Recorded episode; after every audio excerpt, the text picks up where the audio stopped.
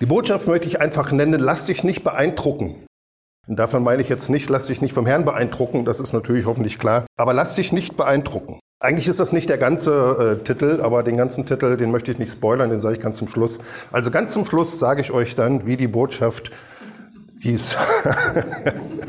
Bis hierhin sage ich nur, lass dich nicht beeindrucken. Gut, wir fangen mal an in Matthäus 4. Also wir machen jetzt einen Ritt durch das Matthäusevangelium, einzelne, einzelne Spots, die ich einfach rausnehmen möchte. Ich möchte gar nicht so sehr jetzt hier ein theologisches äh, Finesse irgendwie auspacken, sondern als einfach ein paar ganz basic äh, Schriftstellen aus dem Matthäusevangelium nehmen und natürlich dann ein wenig kommentieren. Ne? Sonst wäre es ja eine reine Schriftlese. Fangen wir mal an mit Matthäus 4, Vers 18. Wir kennen diese Stellen. Als er aber am See von Galiläa entlang ging, die Rede ist hier von Jesus, der war gerade nach Galiläa gezogen, sagte die Schrift vorher, er war gerade umgezogen von, von Nazareth nach Galiläa und ähm, er verließ Nazareth und kam und wohnte in Kapernaum. So. Als er aber im See von Galiläa entlang ging, sah er zwei Brüder, Simon, genannt Petrus, und Andreas, seinen Bruder, die ein Netz in den See warfen denn sie waren Fischer. Dann macht das ja Sinn mit dem Netz. Ne?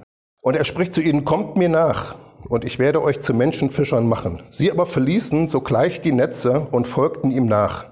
Und als er von dort weiterging, sah er zwei andere Brüder, Jakobus, den Sohn des Zebedeus, und Johannes, seinen Bruder, im Boot mit ihrem Vater Zebedeus, wie sie ihre Netze ausbesserten, und er rief sie. Sie aber verließen sogleich das Boot und ihren Vater und folgten ihm nach. So, hier wird uns beschrieben, dass Jesus, nachdem er aus der Wüste der Versuchung kam, dann seine Sachen da in Nazareth gepackt hat und dann ist er nach Kapernaum umgezogen, um dort seinen Dienst in, ähm, in Galiläa und dann auch natürlich in ganz Israel zu starten. So, er war, das wird im Matthäus-Evangelium nicht klar, schon einigen Leuten dort bekannt. Er war schon auffällig gewesen. Also die Leute, denen er da begegnet ist, die, die äh, Petrus und Andreas, die kannten ihn schon. Das wird hier in dem Evangelium nicht gesagt, aber wenn du andere Evangelien dagegen hältst, dann siehst du, dass, dass da schon äh, Dinge vorher gelaufen waren. Aber jetzt läuft er einfach hier durch die Gegend und dann fängt er an, einzelne Menschen mit Namen zu rufen, indem er einfach sagt, Petrus, du jetzt mit mir. Und Petrus steht auf und geht mit Jesus. Und das Erste, was wir heute Morgen sagen wollen und was ich, was ich wirklich empfunden habe, was der Heilige Geist euch sagen will, ist, Jesus hat eine eigene Agenda. Jesus ist nicht eine Person, die dahin kommt, wo wir ihn hinhaben wollen, sondern Jesus folgt seiner eigenen Agenda. Er weiß, was er tun möchte und er ruft dich, mit ihm zu sein. Jesus, und das ist, glaube ich, wirklich, was ich empfinde, fängt an, sich hier durch Nordhessen zu bewegen. Und wir als Christen sind oft in der Versuchung zu sagen, Jesus kommt zu uns, Komm in unsere Versammlung, komm in unsere Gottesdienste, komm in das, was wir tun. Wir möchten deine Gegenwart haben. Und Jesus sagt, N -n, so machen wir das nicht, sondern ich fange an, mich durch Nordhessen zu bewegen und ich rufe dich, bei mir zu sein. Und das ist ein, eine totale Veränderung in unserem Denken. Wenn wir das konkreter durchdenken, dann bedeutet es, dass Jesus die Agenda setzt. Und Jesus hat auch wirklich eine Agenda. Er hat ein Eigeninteresse, weil Jesus, ich dachte gestern, wir, wir ähm, haben einen Auftrag auf dieser Erde und wir wollen ihn gerne erfüllen. Aber die Wahrheit ist, dass Jesus auch einen Auftrag hat.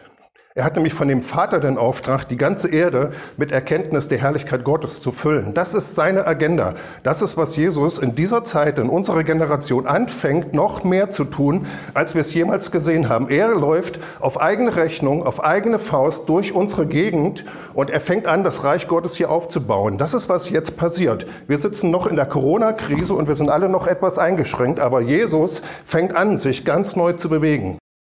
Das merke ich im Geist. Ich sehe das noch nicht äußerlich, aber ich merke es im Geist. Jesus fängt an, sich in unserer Region ganz neu zu bewegen. Und er wird sich nicht auf den Deal einlassen, dass wir ihn zu uns rufen, sondern er wird uns rufen, mit ihm zu sein.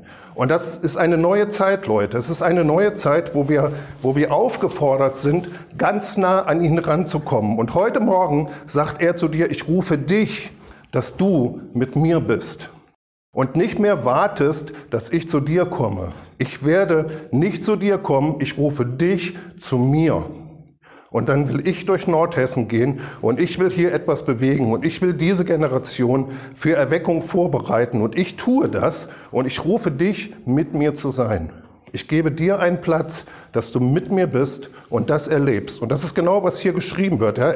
Stell dir vor, die sitzen da in dem Boot und dann kommt Jesus und sagt einfach, Johannes, mir nach. Und dann heißt es, Johannes stieg auf, hat seinem Vater Zebedeus einen schönen Tag gewünscht, hat sein Boot verlassen und ist einfach hinterher. Und das nächste, was du dann siehst hier in der Schrift ist, und er zog in ganz Galiläa umher, lehrte in ihren Synagogen und predigte das Evangelium des Reiches und er heilte jede Krankheit und jedes Gebrechen unter dem Volk. Und erst nachdem die Jünger auf diesen Ruf von Jesus eingegangen waren und mit ihm gegangen waren, haben sie das miterlebt. Ansonsten hätten sie aus der Tageszeitung Jerusalem Post, hätten sie darüber dann gelesen. Aber so waren sie dabei. Und so waren sie Beteiligte. Und so haben sie mit Jesus zusammen angefangen, ihre Generation zu verändern und einen Shift zu sehen, weil sie auf seinen Ruf eingegangen waren. Und wir haben ja gesagt, lass dich nicht beeindrucken, es wird noch Sinn machen. Das ist bei mir immer so. Ganz am Anfang verstehst du nur Bahnhof.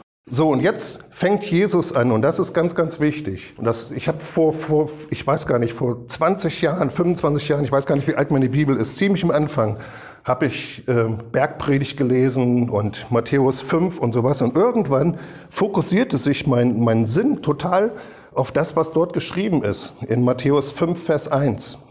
Da heißt es, als er aber die Volksmengen sah, also Jesus sieht jetzt ganz viele Leute kommen, die geheilt werden wollen, die, die diese Erweckung miterleben wollen. Ganz viele Leute, die sagen, das ist ja endlich was los hier bei uns ne, und endlich wird uns wohlgetan und sie rennen alle dorthin und sie wollen alle dabei sein. Ganz große Mengen. Und dann heißt es, als er aber die Volksmengen sah, stieg er auf den Berg und als er sich gesetzt hatte, traten seine Jünger zu ihm. Und er tat seinen Mund auf, lehrte sie und sprach. Und dann ist mir aufgefallen, dass in Matthäus 7, da ist dann diese, ähm, diese Stelle beendet, das ist Vers 28, und es geschah, als Jesus diese Worte vollendet hatte, da erstaunte die Volksmenge sehr über seine Lehre, die hatten alles mitgehört, denn er lehrte sie wie einer, der Vollmacht hat und nicht wie die Schriftgelehrten. Aber eigentlich hatte Jesus die Volksmenge gar nicht gelehrt. Das ist, was hier steht. Der hat gar nicht mit denen gesprochen. Die haben es nur zugehört. Was hier uns geschrieben wird, ist, er sieht die Volksmengen, die ganzen Leute, die sich für Jesus interessieren, die alle zu ihm kommen. Und dann sagt er zu seinen Jüngern, kommt mit. Und die Volksmenge geht hinterher. Und jetzt fängt er an, mit seinen Jüngern zu sprechen. Er lädt seine Jünger, nicht die Volksmenge.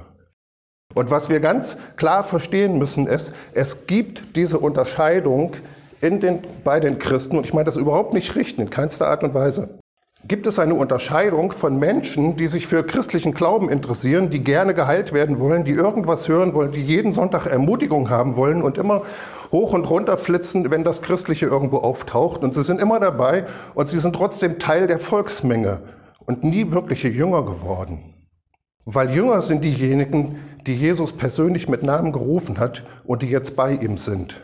Und es sind eben nicht die Volksmengen, die laufen hinterher. Es gibt diese Unterscheidung in der, in der Bibel. Es ist sehr interessant, das mal in den Evangelien zu lesen. Das wird nämlich immer von den Volksmengen, von seinen Jüngern. Es wird immer hin und her so, so ein Spot. Jesus geht es nicht um die Volksmenge in erster Linie. Er, er, er, sieht die Volksmengen, andere Schriftstellen sagen, er sieht sie und es kehrt sich ihm um. Er will sie heilen, er will sie befreien und so. Aber ich habe gestern im Matthäus-Evangelium ganz viel durchgeblättert und interessanterweise habe ich Vielleicht habe ich auch eine übersehen, aber ich habe keine Schriftstelle gefunden, wo Jesus eine Person geheilt hat und es dann heißt, dass diese Person auf, aufstand und Jesus gefolgt ist. Ist dir schon mal aufgefallen? Sondern er hat Menschen mit Namen gerufen und die, die geheilt wurden, zu einem hat er gesagt, so, dann nimm deine Matte und geh in dein Haus. Und da ist auch niemand auf die Idee gekommen zu sagen, Jesus, du hast mir so wohl getan, du hast mein Leben berührt, ich möchte dir folgen. Das ist ein sehr, sehr trauriges Substrat. Aber das ist die Wahrheit. Aber Jesus hat Interesse daran, dass wir ihm folgen und nicht, dass wir einfach eine große Volksmenge haben. Vielleicht sagst du heute hier in Frielendorf, oh ja, unsere Volksmenge war mal größer. Das ist nicht so wichtig. Dass die Volksmenge hier groß war oder jetzt klein ist oder irgendwann größer, das ist nicht der Kern des christlichen Lebens. Der Kern des christlichen Lebens ist Nachfolge, ist, ist äh, Jünger zu sein. So, also Jesus geht es nicht zuerst um die Volksmenge. Du siehst das ganz deutlich in Matthäus 7, wir sind schon einige Kapitel weiter. Matthäus 7 in Vers 18 schreibe ich hier, aber das stimmt nicht. Ah ja, da ist es. Matthäus 8, Vers 18, sorry. So, hier, hier siehst du, wie, wie Jesus damals wirklich so eine, so eine Trennung in seinem Auftrag durchgeführt hat, nicht einfach nur ein Erweckungsprediger zu sein, der große Volksmengen anzieht. Das ist ihm gelungen. Manchmal hat man den Eindruck, es ist ihm fast unangenehm, wenn du die Bibel so liest, dass so viele Leute sind und er sagte, hier, sag aber keinem, dass ich dich geheilt habe. Ne? Weil er sagt, ich möchte keine Ehre haben, ich möchte nicht der Popstar Israels sein. Ich möchte nicht der Superstar sein, sondern ich möchte Nachfolge etablieren. Ich möchte Menschen verändern. Ich möchte, dass Menschen mir nachfolgen. Ich möchte kein Popstar sein. Sag niemandem, dass ich dich geheilt habe. Das ist der Grund, weil er die Ehre nicht für sich wollte, sondern er wollte, dass sein Vater verherrlicht wird. Das sagt er an manchen Stellen. Und hier siehst du Matthäus 8, Vers 18, dass Jesus doch noch mal anders tickt als wir.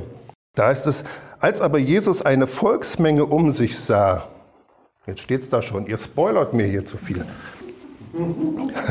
Als Jesus eine Volksmenge um sich sah, was hat er da getan? Hat er gesagt, Petrus, wir wollen hier Erweckungspredigt machen, super, die großen Menschenmengen kommen, das wird ganz toll, lasst uns alle heilen, lasst uns alle, wir machen hier ganz große Party, ganz große Volksmengen ist ja super, ich bin so erfolgreich, ich bin scheinbar ja wirklich richtig gesalbt, ja, sondern er hat Erfolg völlig anders gemessen. Er sieht hier die Volksmenge und was sagt er seinen Jüngern?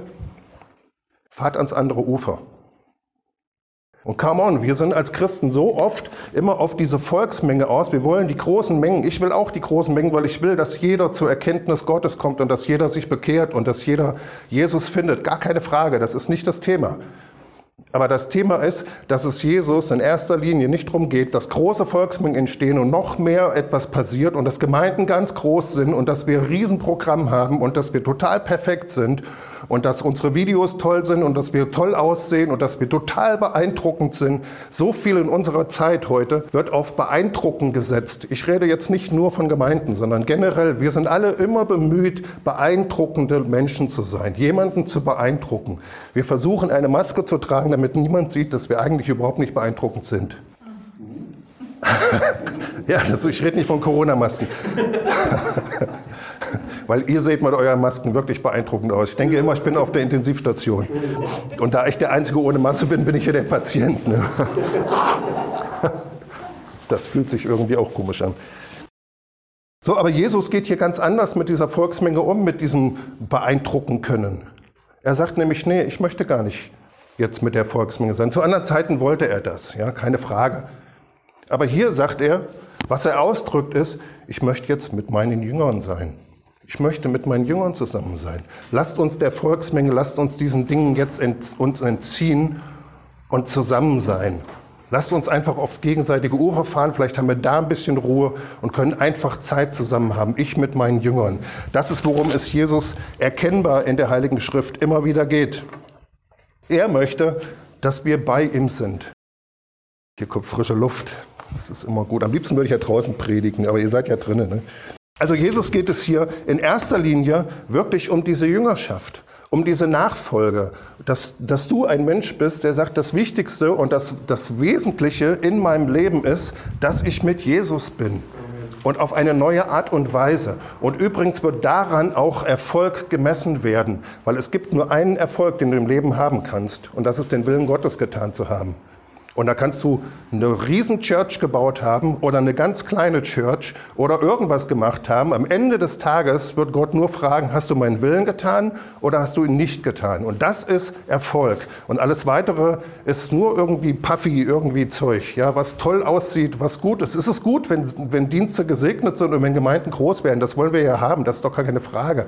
Aber unser Fokus muss ganz neu sein, dass wir sagen, ich werde den Willen Gottes tun, ich werde bei Jesus sein und darin werde werde ich treu sein. Wir werden uns gleich auch noch angucken, was. Jetzt brauche ich bald eine Wäscheklammer hier. Was? Wo? Oh ja. Sonst fliegt mir alles weg.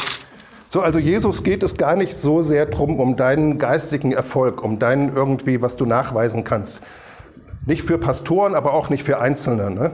sondern es geht ihm darum, dass du treu bist, dass du an seiner Seite bist, dass du sein Jünger bist. Und das ist das, was er am Ende der Tage auch ehren wird. Jesus geht nämlich auf eigene Agenda durch unsere Gegend, ja, und er baut sein Reich. Und wir sind bei ihm und wir sind einfach in seiner Nähe und wir erleben es mit. Wir sind ja gar nicht diejenigen, die es tun. So, und dann sagt er auch noch, der setzt immer noch einen weiter oben drauf in Matthäus 10, Wäscheklammer kurz ab, Vers 38, Wäscheklammer wieder dran.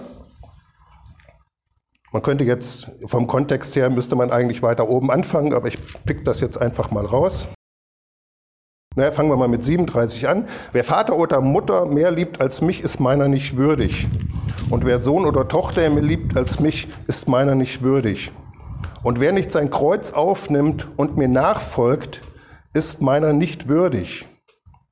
Wer sein Leben finden, findet, wird es verlieren. Und wer sein Leben verliert um meinetwillen, wird es finden. Was er hier sagt, das möchte ich nur ganz kurz rausnehmen, ist, wer mir nicht nachfolgt, Wer nicht sein Kreuz aufnimmt, mir nachfolgt, ist meiner nicht würdig. Was er eigentlich damit sagt, ist, du verhältst dich mir nicht angemessen. Das ist was dort, was dort ich habe das extra nochmal geguckt, was steht da im Griechischen. Dieses Wort bedeutet eigentlich, das ist total unangemessen, Jesus begegnet zu sein und ihm nicht nachzufolgen. Weil er ist der König der Könige, er ist der Herrn der Herren, er ist derjenige, der Herrlichkeit an seiner Hand hält. Und es ist unangemessen, an ihn zu glauben, aber ihm nicht nachzufolgen. Und Jesus hat kein Interesse daran, dass wir ganz viele Leute werden in erster Linie, sondern er hat Interesse daran, dass wir ganz viele Jünger werden. Das ist seine Agenda. Und das ist, was er ganz neu tut in unserer Generation. Uns nämlich herauszurufen aus den großen Congregations und zu seinen Jüngern zu machen, die täglich in allererster Linie in seiner Gemeinschaft leben. Ich habe letztens mit Leuten zusammengestanden oder zusammengesessen und da haben wir so ein bisschen gesagt, ja, was für Erwartungen können wir an, an Jünger an, ansetzen, wenn wir eine bestimmte Ausbildung machen wollen bei uns in der Gemeinde.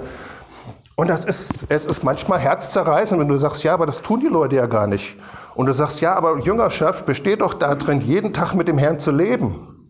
Wir können doch, wir können doch nicht immer so weitermachen, dass wir programmgesteuert irgendwo sind. Wir müssen doch anfangen, eine Jüngerschaftsbewegung, eine, eine Nachfolgebewegung zu initiieren, weil nur das auch die Kraft haben wird, diese, dieses Land zu verändern. Ansonsten werden wir Teil des Systems, andere zu beeindrucken. Ich werde mich nicht beeindrucken lassen, weil das Einzige, was mich beeindruckt, ist die Gegenwart Gottes. Es beeindruckt mich tief. Und das Einzige, was ihn beeindruckt, ist, wenn ich ihm gehorche und ihm nachgehe.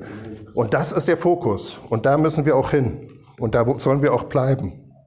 Also wer Jesus nicht nachfolgt, das sagt er hier, verhält sich mir nicht, sagt er, verhält sich mir nicht angemessen. Es ist nicht angemessen, an einem Gott zu glauben und ihm nicht täglich zu folgen. Es ist nicht angemessen, Gott zu kennen, aber sein Leben nicht zu verändern, so dass wir jeden Tag als erstes mit dem größten Fokus in unserem Leben ihm nachfolgen, ihm dienen und mit ihm sind. Das ist nicht angemessen.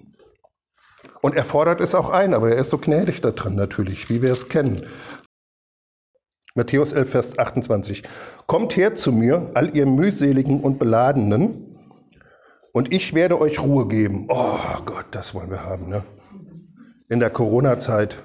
Wir brauchen das ja auch. Das will ich ja gar nicht. Ich mache mich ja nicht über Dinge lustig. Ne? Manchmal bin ich ein bisschen flapsig, aber ich mache mich wirklich nicht über Dinge lustig.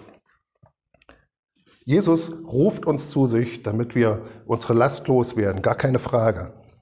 Aber er hat einen, einen Plan, einen, einen Weg, wie er das tut, uns die Mühe des Lebens zu nehmen. Und das ist eben nicht Aufruf, Hände drauf. Obwohl das zu gewissen Zeiten wirklich richtig gut ist und ich liebe es total. Kommt her zu mir, all ihr mühseligen und beladenen, und ich werde euch Ruhe geben. Nehmt auf euch mein Joch und lernt von mir. So, ich dachte heute Morgen noch mal kurz über Joch nach und Joch, ich habe das manchmal so verstanden, Joch, das ist eine Last, die so einem Rind aufgelegt wird. Aber es ist nicht, es gibt auch ein Joch, um zu tragen, ne? so ein Tragejoch, ne? das kennst du vielleicht, das ist aber eher auf Menschen gelegt, ne? die was tragen können. Aber ein Joch hat zwei Bestandteile. Das eine ist, es dient der Führung, der Leitung, und das, zweite, und das zweite ist, dass das Joch nicht auf ein Rind alleine gelegt wird, sondern auf zwei. So, also das, vielleicht, ihr wusstet das alle, ne? So.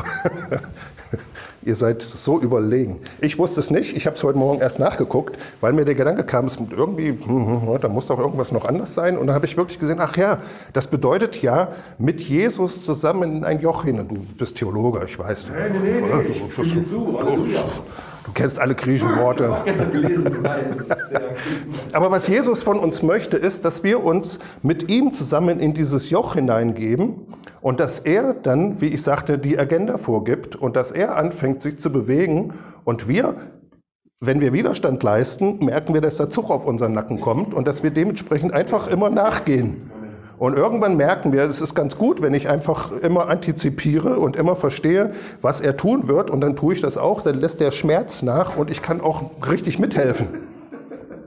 Es geht ja am Ende des Tages, dass die, der zweite Ochse soll ja nicht einfach nur mitgezogen werden. Ja? Dann sagt der erste, Alter, da habe ich einen Flug und einen Ochsen. Ja? Sondern es geht ja darum, dass der zweite Ochse richtig mithilft. Ich sage das manchmal einem Arbeitskollegen, der seit 15 Jahren bei uns ist, du kannst schon richtig mithelfen. So. So, und ich möchte doch jemand sein, der richtig mithelfen kann, ja, gerne, ja. Ich meine, so passt so ein bisschen, ne? Ich, wir können wirklich nur so ein bisschen mithelfen, glaube ich. Aber ich glaube, die Hauptarbeit macht schon er. Ne? Aber er möchte einfach, dass du, dass du mit ihm in der Jüngerschaft, in der Nachfolge unter dieses Joch kommst und er anfängt, dich ganz neu zu leiten und du nichts anderes tust, als einfach mitzugehen. Das ist dein Job. Das ist so herrlich. Und dann ist diese ganze Mühe und dieses ganze Zeug, merkst du, brauche ich mir alles gar nicht mehr antun. Ich gehe einfach mit. So, das ist der eine Aspekt von Nachfolge, nämlich vom Herrn geführt zu werden täglich einfach zu sagen, Herr, dieser Tag ist dafür da, dass ich von dir geführt werde durch mein Leben. Ich werde nicht mehr meine Zeit verschwenden, ich werde nicht mehr einfach christlich leben, ich werde darauf achten, was der Heilige Geist in mir sagt und das werde ich anfangen zu tun. Und ich werde anfangen, das auszusprechen, was der Heilige Geist sagt. Und wenn mir sagt, bring deine Beziehung zur Oma in, in, in Takt wieder, dann gehst du zur Oma und entschuldigst dich. Und wenn du merkst, deine Frau war böse zu dir, dann gehst du hin und sagst, ja, du bist nicht nur ich. Prediger sollen immer nur sagen, dass sie ihrer Frau wehgetan haben. Ne? Heute Morgen ist ein guter Zeitpunkt zu sagen, es ist auch andersrum. Aber, Aber jeder Jünger für sich ist aufgefordert, ja, zu sagen, hey, unsere Beziehung, da passt was nicht, wir müssen das ausräumen. Muss ich tun, wenn du mich beleidigt hast. Muss ich tun, wenn ich dich beleidigt habe. Musst du tun, wenn und so weiter. Aber wir wollen ja hier kein Eheseminar machen. Es soll kein Eheseminar sein. Ich glaube, ihr versteht.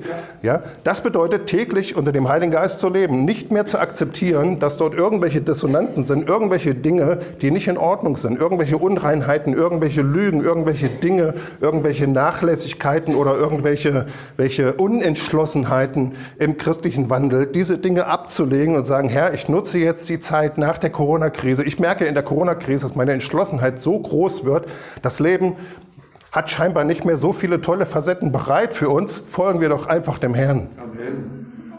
Gehe ich doch einfach mit ihm. Vielleicht wird das ein gutes Leben. Ich glaube es schon, ja. Versuche ich doch gar nicht mehr meine Vergnügen oder irgendwie meine Hobbys und ich möchte das alles wieder haben. Lass es doch fahren, lass es doch weggehen. Ja, so lass fahren dahin, ja, sagt Luther. Ja, so weg damit. So, ich folge dem Herrn, ich gehe ihm einfach hinterher. Also ich werde von ihm geleitet und das zweite ist, Nehmt auf euch mein Joch und lernt von mir. Der zweite Aspekt der Nachfolge ist, dass du täglich sagst, Herr, ich möchte etwas Neues über dich lernen und über mich lernen. Wenn ich mich hinsetze, ich sage das meinen, meinen äh, Jüngerschaftsschulen in, in, in, in der Gemeinde immer, dann sage ich, ich setze mich mit meiner Bibel hin, ich sage, Herr, zeig mir etwas über mich und zeig mir etwas über dich. So fange ich an, Bibel zu lesen. Und soll ich euch was verraten? der tut das echt.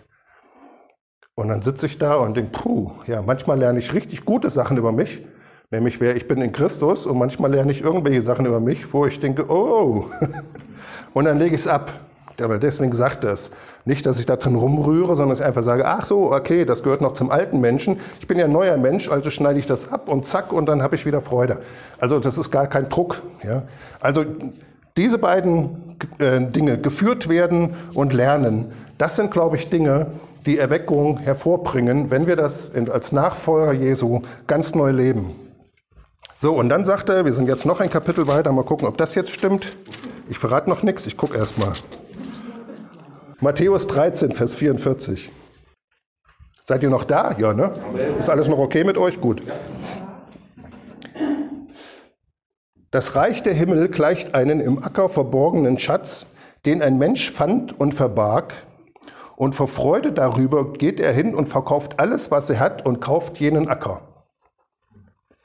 So, das klingt ja fast schon wie eine kriminelle Handlung. Ne? Da findest du irgendwie auf einem Acker von einem Fremden findest du einen Schatz und sagst, ich sag, ich, ich sag nix. Holst einen Spaten, buddelst ein Loch, versenkst das Ding da drinnen, dann gehst du hin und sagst, hier, du hast da so einen Acker, gib dir 5 Euro, dann sagt der, nee, 5000, gebe ich dir 5000.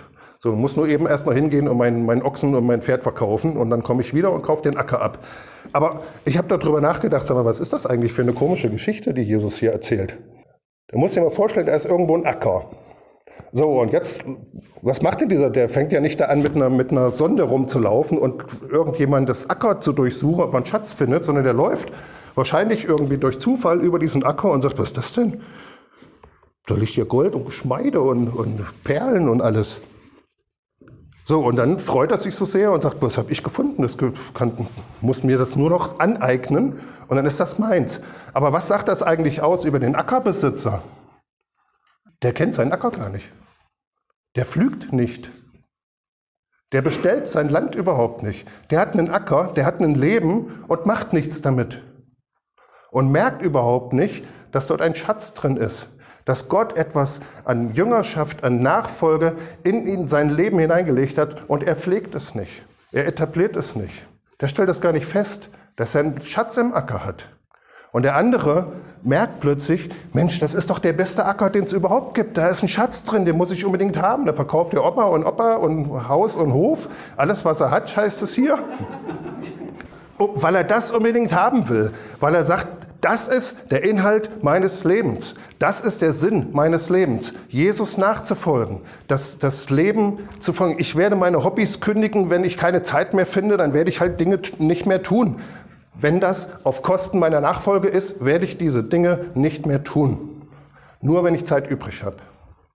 Das bedeutet das ist es jetzt, oh, jetzt kommt Verdammnis, ne? das man ja auch nicht machen. Aber, aber das bedeutet schon, ein Jünger Jesu zu sein, zu sagen, erste Priorität, erste Priorität in meinem Leben ist Jesus nachfolgen. Von ihm lernen, von ihm hören. Nicht ein Add-on, nicht ein, ein, ja, es gibt bei Software, gibt so Add-ons, ne? da kannst du noch so eine kleine Funktion dazu rüsten. Ne? Dann hast du ein Word und kannst aus dem noch telefonieren oder irgendwas. Aber dafür ist das nicht da, sondern es ist zum Briefe schreiben oder zum, zum Bücherschreiben oder so. Kannst du mit telefonieren, sehr beeindruckend. Wir wollen nicht beeindruckend sein, sondern wir wollen einfache Jünger Jesus sein. Und das ist der Sinn unseres Lebens. Seit Jesus uns gerufen hat, ihm nachzufolgen, ist der Sinn unseres Lebens, von ihm geführt zu werden und von ihm zu lernen. Und alle weiteren Sachen sind Prio 2. Das ist die Wahrheit. Und da sagt Jesus, und das wird dafür sorgen, dass du Ruhe findest. So, also hier, es gibt scheinbar Leute, dem nicht auffällt, dass es einen Schatz zu entdecken gibt, dass da ein Schatz im Acker ist. Und es gibt Leute, die stellen das fest, dass dort ein Acker ist und es ist ihnen alles wert. Sie verkaufen alles, was sie haben. Verkaufen bedeutet ja hier innerlich, dass du sagst, alles andere ich trenne mich davon, es ist mir nicht so wichtig, obwohl das alles gute Sachen sind. Der wird sich hinterher wahrscheinlich dann, wenn er den Schatz hat, von dem Schatz wird er sich wahrscheinlich wieder ein Haus gekauft haben und eine neue Oma und ein neues Pferd und keine Ahnung was, aber der kauft dir diesen Schatz nicht, um den Schatz anzugucken, sondern der kauft er ja alles neu. Ne, wenn er vorher alles verkauft hat, irgendein Haus braucht er auch und ein Moped, ne, um einmal im Jahr nach Jerusalem zu kommen zum großen Opferfest. Musst ja hinkommen. Ne? So, also der hat alles verkauft, um alles neu zu kaufen, um ein, ein, völlig neues Leben anzufangen. Das ist, was er hier getan hat, ein völlig neues Leben angefangen. Die Dinge alle abgestoßen und alles neu erworben. Garantiert. Der hat nicht auf dem Acker gesessen und seinen Schatz nur angeguckt. Der hat von dem Wert des Schatzes hat ein neues Leben angefangen. So, und jetzt müssen, müssen wir ganz kurz aus dem Matthäus-Evangelium raus. Ich sage mal wieder den Bibelvers nicht, ich lese ihn vor und vielleicht habe ich ja Glück und dann sage ich es hinterher. Niemand, der Kriegsdienste leistet, verwickelt sich in die Beschäftigung des Lebens, damit er dem gefällt, der ihn angeworben hat. Möglicherweise ist das 2. Timotheus 2, Vers 4. Also was hatte ich gesagt? Markus 10, Vers 17. Und als er auf dem Weg hinausging, lief einer herbei, fiel vor ihm nieder auf die Knie und fragte, guter Lehrer, was soll ich tun, damit ich ewiges Leben erbe? Also ich habe diesen Bibelvers schon ein paar Mal gelesen und denke jedes Mal, eine dövere Frage kannst du eigentlich gar nicht stellen. Was kann ich tun, um zu erben? Man muss auf den Tod warten. Du kannst gar nichts tun, um zu erben. Was willst du denn tun? Du kannst das Erbe nur antreten, wenn die andere Person stirbt. Und solange kannst du gar nichts machen. Aber gut, er hat, ihn das, er hat das halt gefragt. Was kann ich tun? Also schon alleine, was kann ich tun, damit ich erbe? Das ist ja schon typisch Also das ist ja schon fast, manchmal denke ich, Matthäus wollte da sich so ein bisschen über das jüdische, den jüdischen Mindset lustig machen, dass er das irgendwie so reinschreibt. Was kann ich tun, um zu erben? Also ich finde es ganz witzig, aber ist egal. Was kann ich tun, damit ich erbe? Und Jesus spricht zu ihm, was nennst du mich gut? So, hier kommt ein Mensch und sagt, guter Lehrer, was kann ich tun? Und Jesus sagt auch in den Parallelischen, sagt er, es ist nur einer gut, nämlich Gott. Und was er hier sagt ist, was nennst du mich gut? Bin ich Gott oder nicht? Das ist die Frage, die Jesus ihm zurückstellt. Der sagt, guter Lehrer, und er sagt, Moment, wir müssen erstmal klären, ich bin nicht nur Lehrer, ich bin Gott. Niemand ist gut als Gott. Wenn du mich gut nennst, sagst du, dass ich Gott bin. Was ist deine Entscheidung? Bin ich ein Lehrer oder bin ich Gott? So, und das ist, was Christen sich täglich fragen müssen. Ist Gott einfach nur gut und irgendwie ein Lehrer oder ist er Gott? Und wenn er Gott ist, dann ist es total unangemessen und ich meine mein das aber nicht schimpfen, sondern dann ist es auch die falsche Lebensentscheidung, nicht alles auf diese Karte zu setzen. Das ist der Punkt daran. Wenn er Gott ist, dann setzen wir alles auf eine Karte. Die Gebote weißt du, sagt Jesus dann. Du sollst nicht töten, du sollst nicht Ehe brechen, du sollst nicht stehlen, du sollst nicht falsch Zeugnis reden, du sollst nichts vorenthalten, ehre deinen Vater und deine Mutter. Er aber sagte zu ihm, Lehrer, dies habe ich alles befolgt von meiner Jugend an. Der ist toll, ne? Und weißt du, was hier in dieser Stelle, wie es hier weitergeht? Und das hat mich gestern, hat mich das wirklich beeindruckt, tief, also wirklich auch tief beeindruckt. Lehrer, ich habe das alles befolgt von meiner Jugend an. Jesus aber blickte ihn an und dann heißt es, er gewann ihn lieb. Und das, ich habe das gestern, ich habe mal so im griechischen Lexikon geschlagen und manchmal, manchmal wirst du durch das Wort Gottes getroffen und manchmal wirst du durch, durch irgendwelche Ausdrücke im Bibellexikon total getroffen. Ja? Und da steht, dass das griechische Wort bedeutet sinnlich begehren. Aber sinnlich nicht im Sinne von erotisch oder irgendwie sowas, sondern da steht agapao oder wie auch immer du es aussprechen würdest als Theologe. So, es heißt von seinem Inneren Verlangen danach. Und da ist mir aufgefallen, dass Jesus hier vor einem Menschen steht. Und was denkt er? Was, was bedeutet, ich habe mich gefragt, was bedeutet das denn, dass er sieht, er verlangt nach ihm. Er gewinnt ihn lieb. Das ist etwas fängt plötzlich in ihm an. Und ich glaube wirklich, dass Jesus vor diesem jungen Mann stand und sagt, ich hätte so gern, dass er bei mir ist. Dass er einfach bei mir ist. Und der junge Mann möchte aber nicht. Aber das ist, was dort passiert. Jesus schaut ihn an und sagt, oh, wenn der mein Jünger wäre, wenn der einfach mitkommen würde, wenn der von mir lernen würde, wenn er von mir geführt würde, was für ein Leben hätte dieser Mensch. Aber er will nicht. Und dann geht er. Das ist, was an dieser Stelle passiert. So ist Jesus unterwegs. Er sehnt sich nach dir. Ich kann dir das nicht beschreiben, weil ich es nicht empfinden kann, wie er sich danach sehnt, dass du einfach sein Jünger bist, dass du ihm einfach nachgehst, dass du einfach bei ihm bist, dass das für dich das Wertvollste im ganzen Leben ist.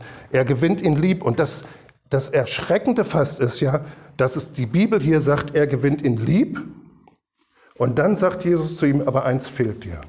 Ja, und wenn wir so oft über Jüngerschaft und über diese Dinge reden, dann hast du heute Leute, die sagen, ja, ich möchte keiner von den Beeindruckenden sein. Und dann schauen wir auf irgendwelche anderen Christen, die sagen, Siste, und das sind irgendwie Blender oder irgendwelche Sachen. Und Jesus sagt, ich habe ihn lieb gewonnen, obwohl ihm noch was fehlt.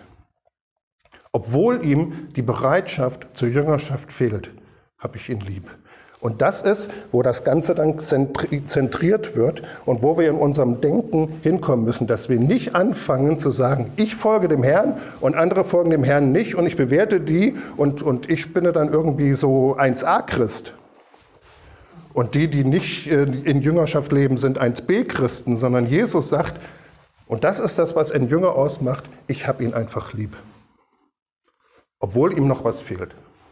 So, und wenn du heute Morgen hier bist und sagst, ja, ich habe jetzt was gehört über Jüngerschaft, aber in meinem Leben ist es noch nicht da, dann ist das keine Verdammnis, dann ist das nichts, was dich irgendwie kritisiert, sondern ist das einfach nur der Ausdruck Jesu, dass er dich bei sich haben möchte. Und er sagt dir, auch wenn dir das noch fehlt, selbst wenn es dir komplett fehlt, die Bereitschaft, mein Jünger zu sein, ich möchte dich bei mir haben.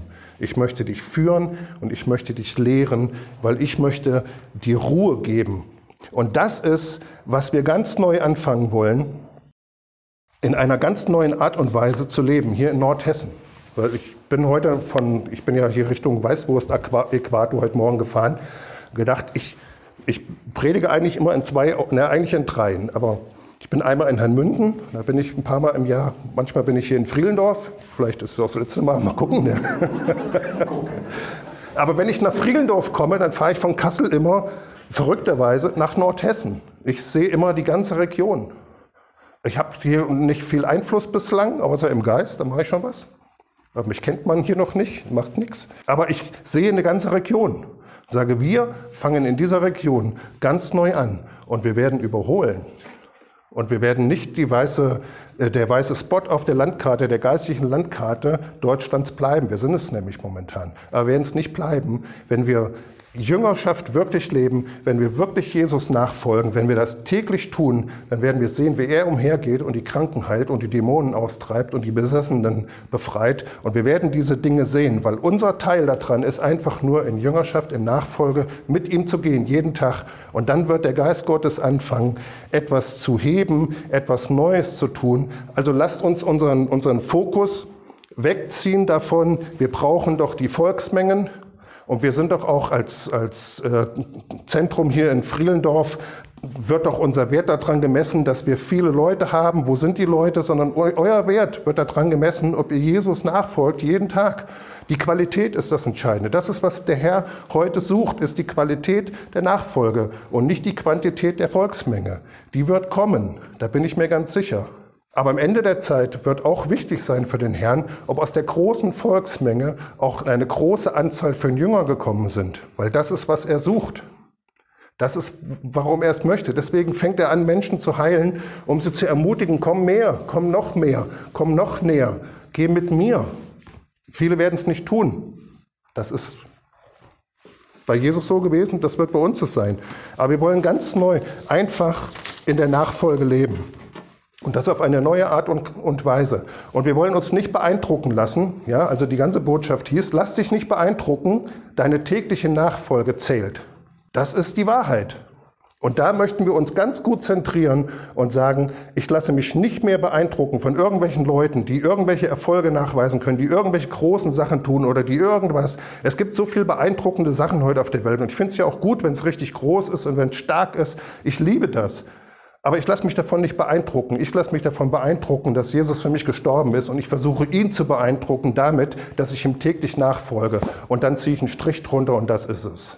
Und das kannst du für dich entscheiden und du musst dich nicht klein fühlen oder schwach fühlen. ihr müsst euch auch als Gemeinde nicht klein oder schwach fühlen, weil die Dinge vielleicht kaputt gegangen sind oder irgendwas, sondern du bleibst einfach treu in der Nachfolge und das ist alles, was der Herr von dir will.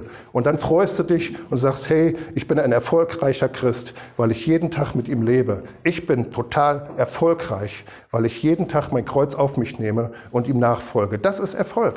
Und alles Weitere ist kein Erfolg, weil es wird nichts davon übrig bleiben. Amen. Ja.